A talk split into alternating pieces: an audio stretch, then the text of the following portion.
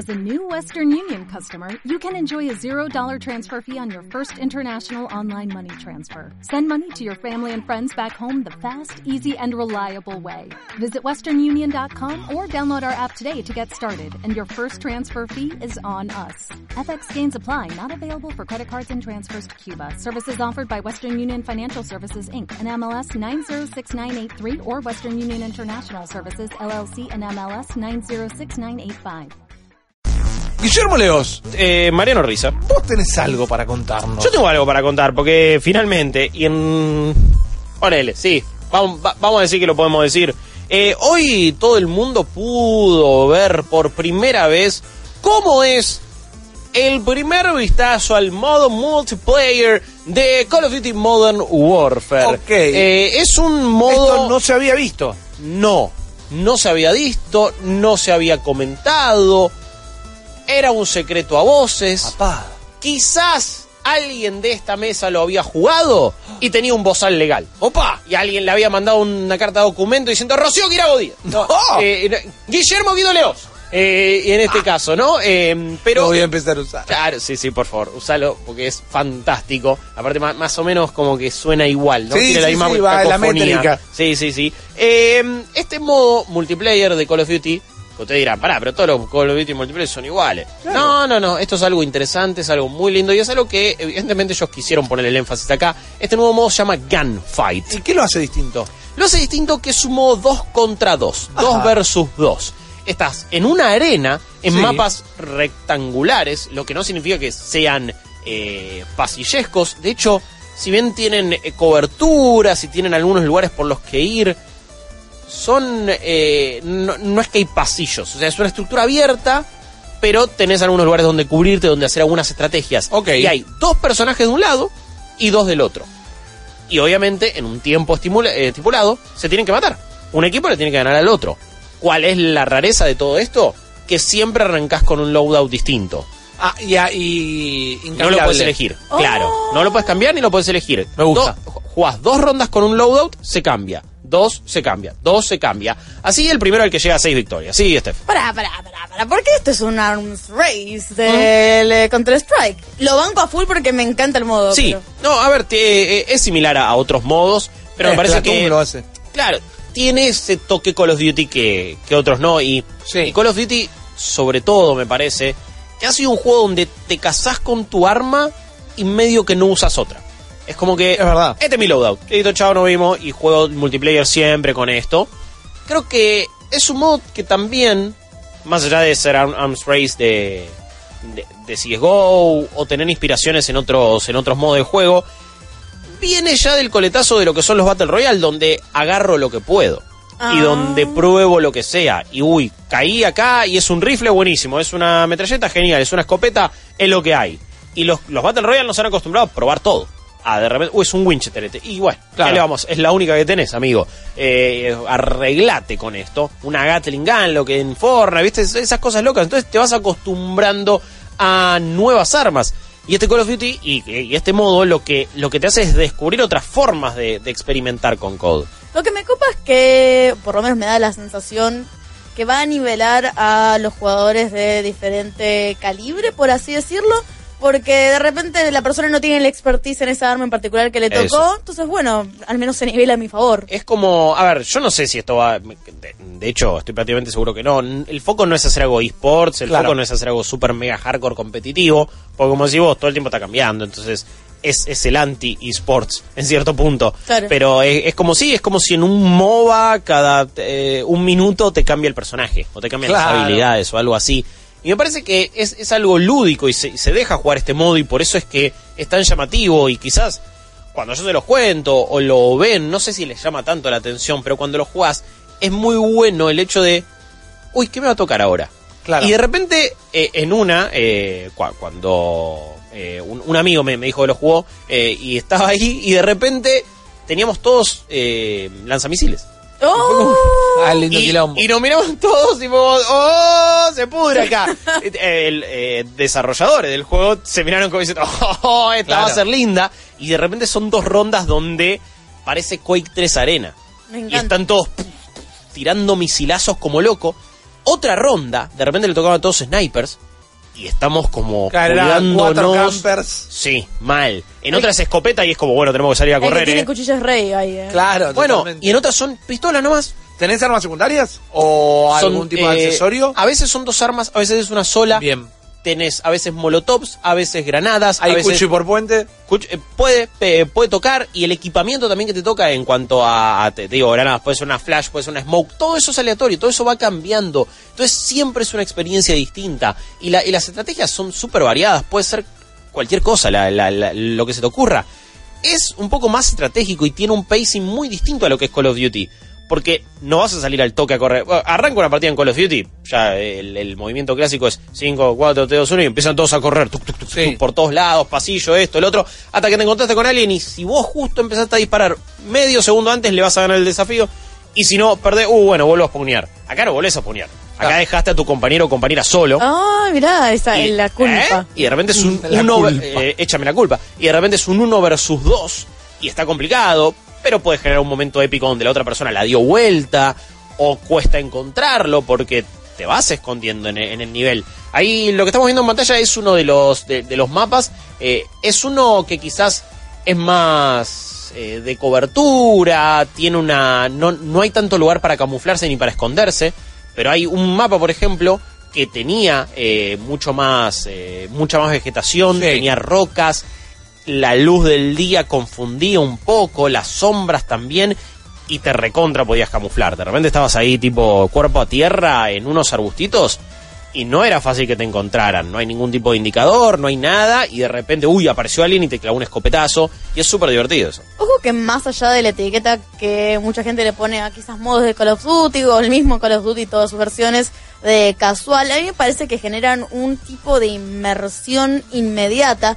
Uno por un código que todos los gamers compartimos, que es eh, eh, ya saber manejar un, un shooter, Sí, que no sí. es muy difícil. Y después, como justamente vos me describías todo lo que era el paisaje y la vegetación y cómo lo puedo usar a mi favor. Y ya en ese momento que estás pensando en eso, estás metido dentro del Sí, juego. full. Y bueno, creo que Call of Duty siempre tuvo esa cosa, ¿no? Es la milanesa con baba frita del gaming. ¿Eh? Es algo muy... eh, ¿A cuántas personas no le va a gustar? No digo que después sean muy fanáticos, Obvio. no. Hay muchísimas personas también que están cansadas de Call of Duty y con razón, sale uno por año, hace un montón.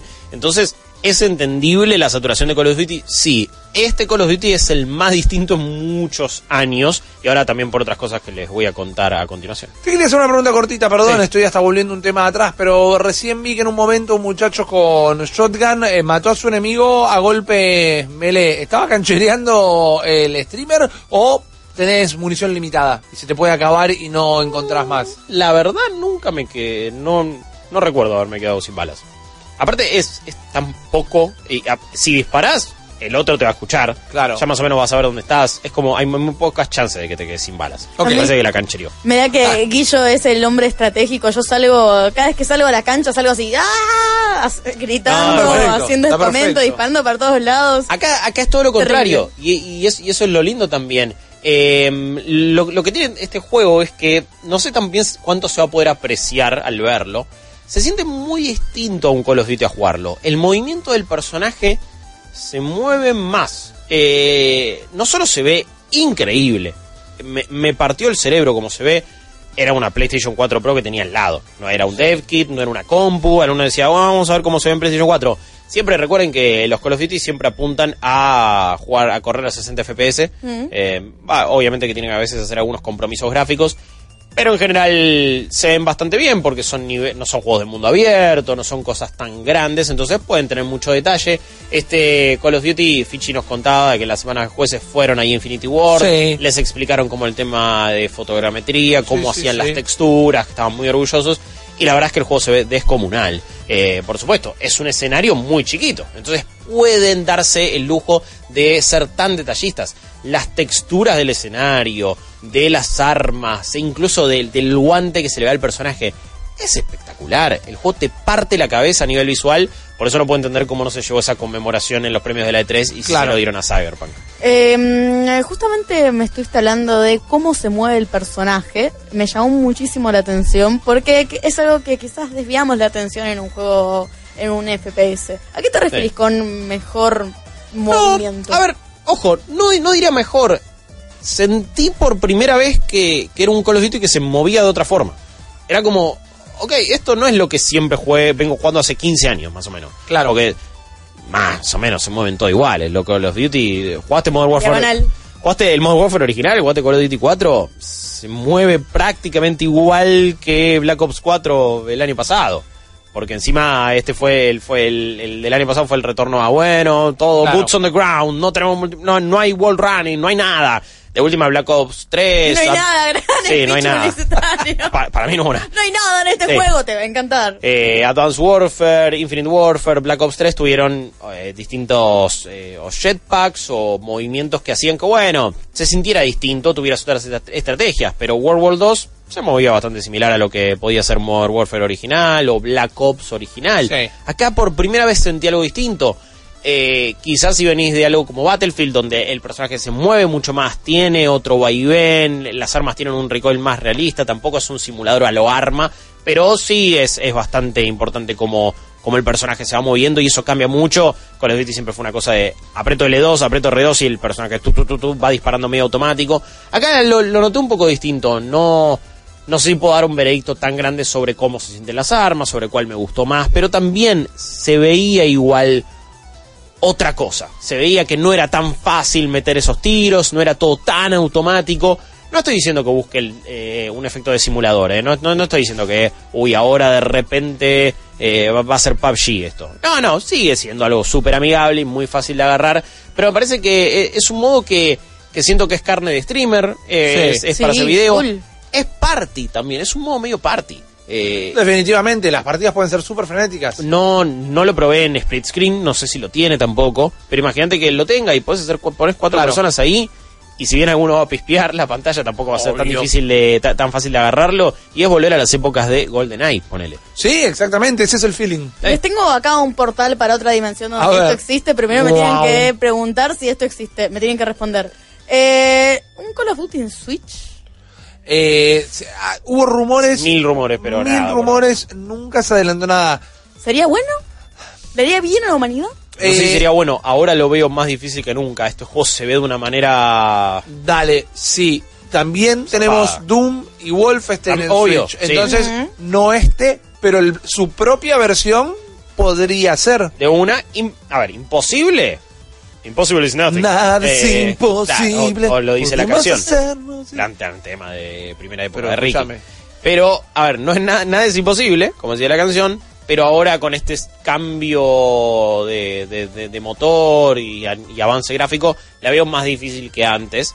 Eh, como decía Rippy, Doom y Wolfenstein están y funcionan bien. Pero bueno, es id Software, son genios de la arquitectura, Claro. de, de motores y, y los conocen muy bien y saben hacer las cosas. Y confío mucho más en ellos que, que en lo que sea Activision o Call of Duty. Pero bueno, Switch es una plataforma que vende muy bien. No sería el juego que más relaciono con esa consola de Nintendo. Y el hecho de ser un juego que esté tan emparentado con lo online, por más que este va a tener una campaña, también hace que la portabilidad de la Switch eh, atenta un poco con Sí. eh, un, un Call of Duty, ¿no? Que busca est- estar siempre online y bueno, y si no estás con un Wi-Fi, ¿qué hacemos?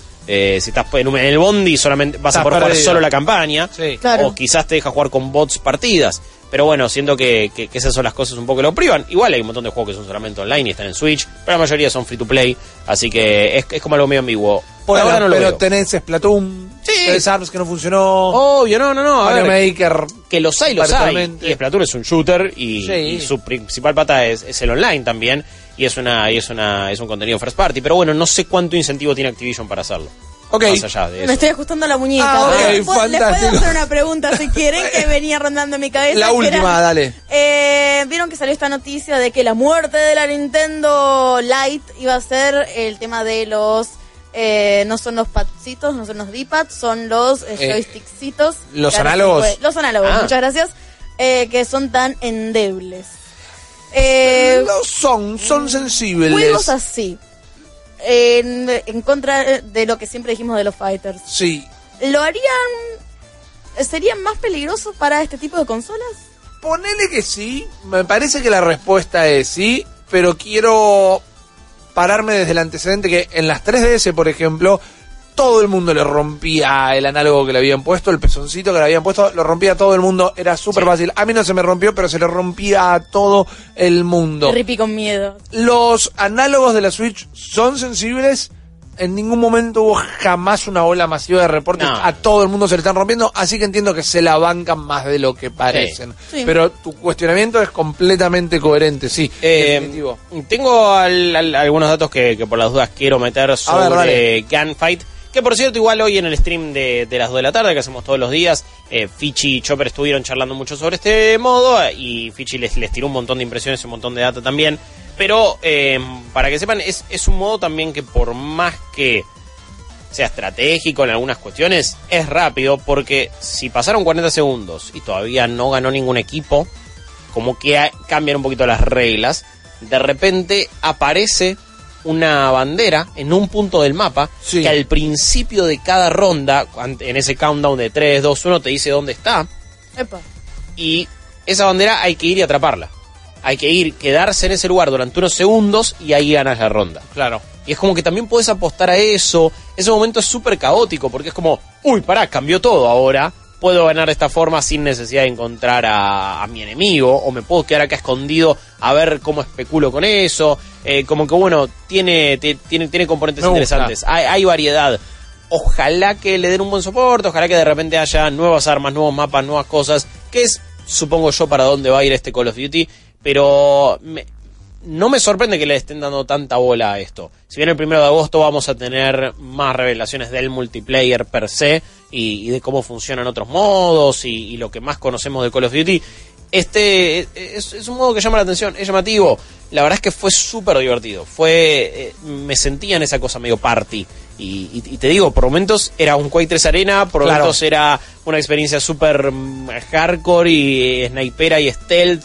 En otra Pero era shotgun. soldado. Sí, y, y todo el tiempo iba cambiando la estrategia y no sabías con qué tipo de granada te ibas a encontrar, cuándo puede servir más una flash, una smoke, es- es súper divertido. ¿Sabes qué me sorprende? Porque en datos oficiales de la Segunda Guerra Mundial dijeron que los snipers más efectivos habían sido mujeres. Ajá. Que no haya alguna mujer en un eSport especializándose en eh, snipeo, por ejemplo. Ok, te lo, te lo retomo. Te sucediendo tomo la acá? propuesta. La verdad, eh, te- te- tendría que averiguarlo, lamentablemente eh, en- a nivel esports y en las grandes ligas y en los grandes equipos no se le da mucho lugar a, a jugadoras femeninas No. y lamentablemente la comunidad cuando eh, sí se le da lugar y cuando sí la ponen en un equipo lo primero que hacen es dudar.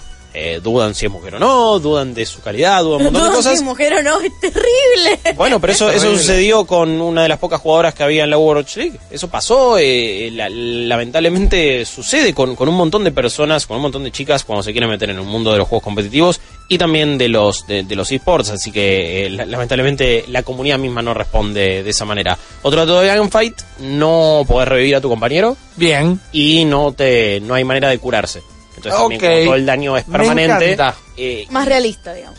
sí, Es frenético, es no, no, no, no vamos a hacer tiempo de ninguna manera. Empieza, termina, pim, pam, Eh, pum, eh, muerto. Exactamente. Y el, el- aparte el tiempo muerto entre cada ronda es, es nada. No es, no es mucho menos de lo que puede ser una partida de CSGO, ponele. Y además Sí. hay como que están súper calculadas, me imagino, porque máximo puede tener tres muertos, no más de eso. Entonces hay tiempos que van a durar específicamente Sí. eso.